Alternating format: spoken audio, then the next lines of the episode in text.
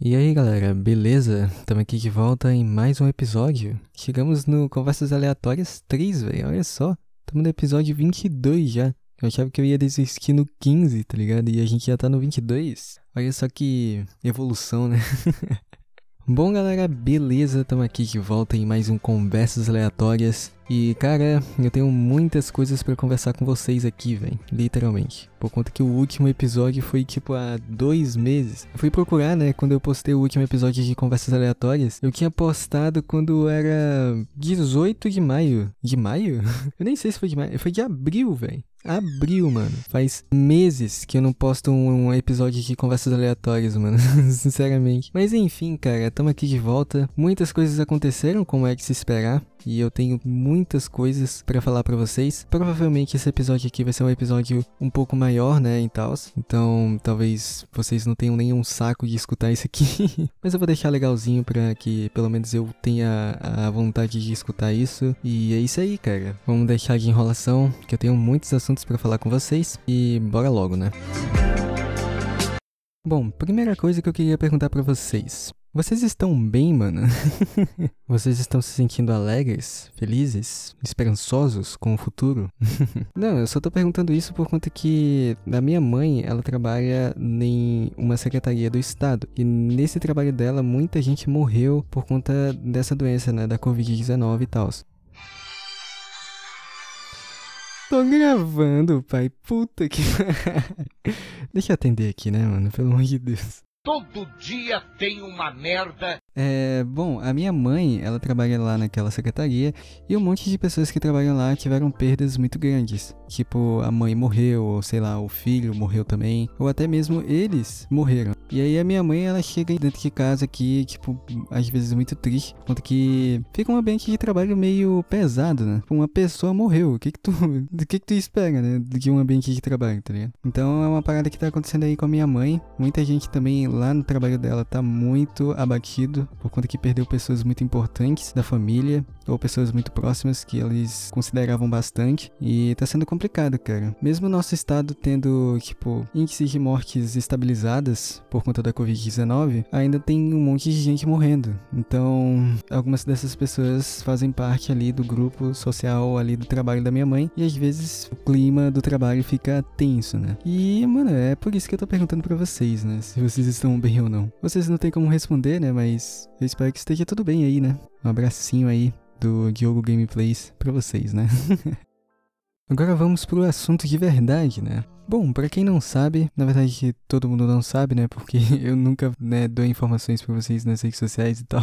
Então é evidente que ninguém saiba, né? Mas eu fiz uma prova de vestibular durante esse tempo que eu fiquei sem fazer uh, episódios de conversas aleatórias. A prova era para entrar na UEA e eu acho que você já deve ter escutado sobre essa universidade, que é a Universidade Estadual do Amazonas e tal. E eles fizeram as provas nos dias 30 e 31 de maio e 1 de junho. Foram três dias, só que os dois primeiros iam ser um tipo de prova e o último dia ia ser um estilo de prova diferente, né? Por conta que o pessoal aqui do nosso estado, ele tem uma prova que é tipo um triênio, né? Você estuda durante três anos do ensino médio e em cada ano do ensino médio você faz uma prova e o somatório das notas no final vai contar para ver se você passou ou não. Se você tirou uma das melhores notas, você passou, tá ligado? Mas se não, infelizmente você não conseguiu entrar na faculdade faculdade. Isso que acontece. Enfim, e eu fui o felizardo de fazer os dois tipos de prova. Então eu fiquei esses três dias seguidos fazendo provas de vestibular. Eu não ia fazer, né? Só que a minha mãe, ela encheu o meu saco para fazer as três provas nos três dias seguidos. Então, é, eu acho que não deu muito certo, né? A minha tentativa de não fazer uma das provas, né? Mas enfim.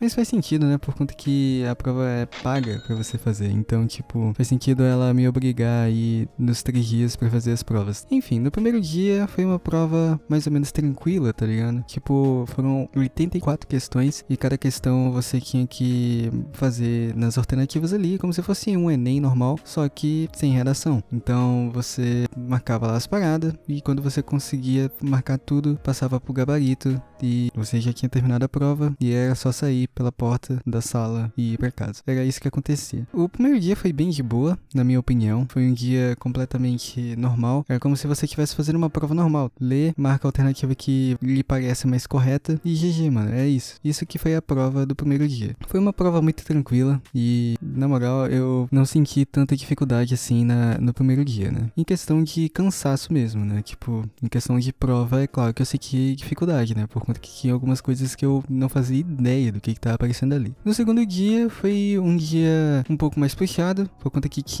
36 questões, mais a redação. Então foi um dia que eu tive que pensar muito para fazer a redação. Eu também tive que pensar também nas questões. A minha sorte é que eram questões um pouco mais fáceis, por conta que era uma prova específica. E a minha área era exatas. Então eu peguei as matérias que eu mais domino e foi bem de boa para eu fazer as 36 questões. Quer dizer, bem de boa e eu exagerei, né? Mas assim, foi muito mais fácil do que as questões do primeiro dia. E a redação, cara, eu demorei um pouquinho para fazer a redação, justamente porque eu demoro muito tempo para passar limpo a redação. Eu sempre tento fazer de uma maneira que eu não consiga errar e mesmo assim eu erro bastante. Mas, enfim, né? Eu acho que deu tudo certo. Não saiu o resultado ainda da redação, pelo menos no dia que eu tô gravando aqui não saiu, mas eu espero que eu tenha tirado uma nota razoável, né? Mas enfim, só que quando eu saí desse dia aí, eu já tava cansado completamente por conta que eu já tinha passado 10 horas acumuladas fazendo provas, por conta que eu tinha passado 5 horas no dia anterior, e nesse dia aí que eu fiz a redação eu passei mais 5 horas, então, enfim. E eu sempre utilizo quase o tempo inteiro de prova para conseguir terminar, então, tipo, literalmente foram 5 horas. Só que aí ainda tinha mais um dia, e eu já tava rezando para que esse dia chegasse e eu conseguisse fazer a prova decentemente, porque, mano, eu tava acabado, velho, eu tava completamente cansado desolado. Tipo, eu só queria dormir e, tipo, acordar pra passar um dia normal, né? Tipo, eu acordava geralmente pra fazer essas provas 8 horas da manhã, tomava café e sempre com aquela mentalidade: vou fazer uma prova hoje. A partir de meio-dia eu tenho que chegar lá, tá ligado? E aí foi, foi bem tenso, tá ligado? Esses três dias. Então cheguei no último dia de prova, cansado pra cacete. Minha mente tava nem um de um bêbado, tava cambaleando já basicamente. Mas enfim, eu tive que fazer a prova por conta que essa é a prova que eu precisava fazer de verdade. Se a minha mãe não tivesse me obrigado, era a única prova que eu ia fazer da UEA. E essa prova era o triênio, né? Então, tipo, eu passei um ano inteiro me preparando para essa prova. Então, não fazia sentido eu não fazer essa prova e eu tive que fazer, né? Quando eu cheguei lá, a prova tava mais ou menos, todo mundo tava meio tenso, só que eu não tinha nem força para isso. Tipo, todo mundo tava balançando alguma coisa na cadeira ou no pé, mas eu tava ali quieto. eu tava frio e calculando calculista que nem o Peaky Blinders, só que na verdade não tava frio, eu só não tinha mais é, movimentos decentes para conseguir demonstrar minha atenção. Mas, no geral, a prova foi bem mais fácil do que a prova do macro, principalmente porque eram assuntos que eu dominava, né? Eu não dominava 100%, por exemplo, biologia eu consegui dominar, mas geografia eu errei algumas coisas que literalmente não fazia ideia do que que tava ali, mas no geral a prova foi bem de boa, bem fácil. Eu achei, eu achei fácil, por conta que assim, para um cara que não tá estudando nada, só tá fazendo podcast e estudando para passar na escola, por eu ter tirado a nota que eu tirei, tava muito fácil, pelo amor de Deus, né? mas enfim, é ainda tinha redação também. E a redação eu acho que não foi tão de boa assim pra fazer, porque era algo que eu não tinha muito conhecimento. O tema da redação, se não me engano, foi algo relacionado a mendigos, né? E eu literalmente tô completamente por fora desse assunto aí. Então eu tive que pensar muito tempo para fazer a redação, mas graças a Deus eu consegui fazer a tempo e consegui entregar a prova a tempo, e isso que importa. Eu fui um dos três últimos a sair, mas pelo menos eu consegui fazer a prova completa, né? E aí eu fui para casa, normal e descansei. Eu acordei no dia seguinte, era 10 horas, entendeu? Eu dormi até 10 horas da manhã, por conta que eu tava com muito sono, muito cansaço. E eu não dormi tarde, eu dormi cedo, velho. E eu acordei 10 horas da manhã. Então, eu tava muito cansado realmente. Eu cheguei lá baqueado completo. Eu não sei se isso interferiu na minha nota ou não, mas eu acho que não, né? Tipo, eu acho que não. Minha nota não é influenciada pelo meu cansaço, eu acho. Mas tava muito puxado, velho. Nossa, esses três dias foram muito puxados para mim. Enfim, né? Deu tudo certo. Eu não tenho muitas histórias para contar de extra sala, por conta que não aconteceu nada de anormal. O professor no meio da sala não saiu mostrando o pen. Então foram dias muito legais. Quer dizer, em questão de cansaço não foi tanto, mas deu tudo certo, graças a Deus. E eu tô aqui vivo. Olha só que demais, né?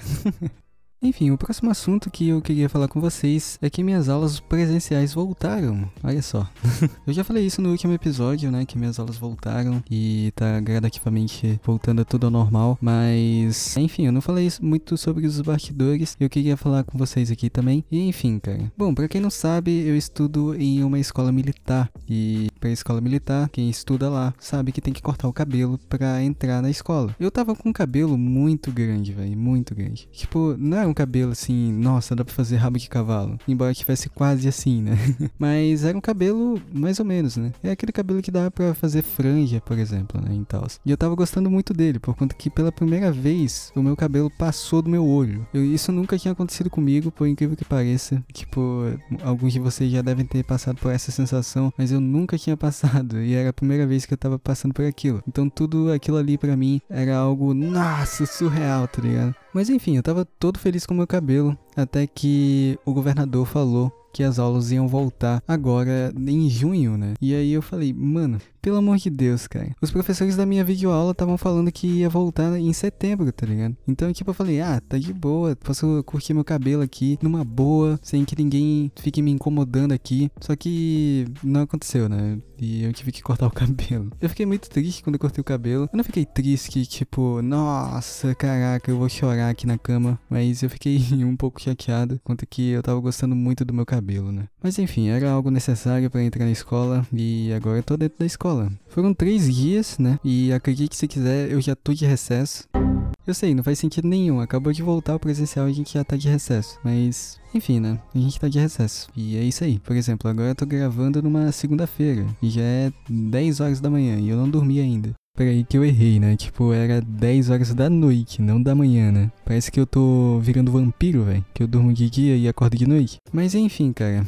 Eu estudei durante três dias, por conta que tava no sistema híbrido. Primeiro era um grupo, depois o outro grupo. Então, assim, era metade, metade. Metade da escola ia num dia e metade da outra escola ia no outro dia. Era isso que acontecia. Que aconteceu, na verdade, durante essas duas semanas que a gente teve aula. Era pra eu ter estudado durante seis dias. Seis dias? Cinco dias. Era pra ter estudado durante cinco dias, só que teve aquela parada lá do Comando Vermelho, que incendiou aí a cidade inteira, ficou ameaçando a população, e todo mundo teve que ficar em casa para fugir da, dos bandidos, né? O da hora é que, tipo, a gente tá no meio de uma pandemia e, tipo, muita gente tem que sair de casa, né? Aí quando o bandido vai e ameaça todo mundo, todo mundo fica em casa, né? Todo mundo tem medo.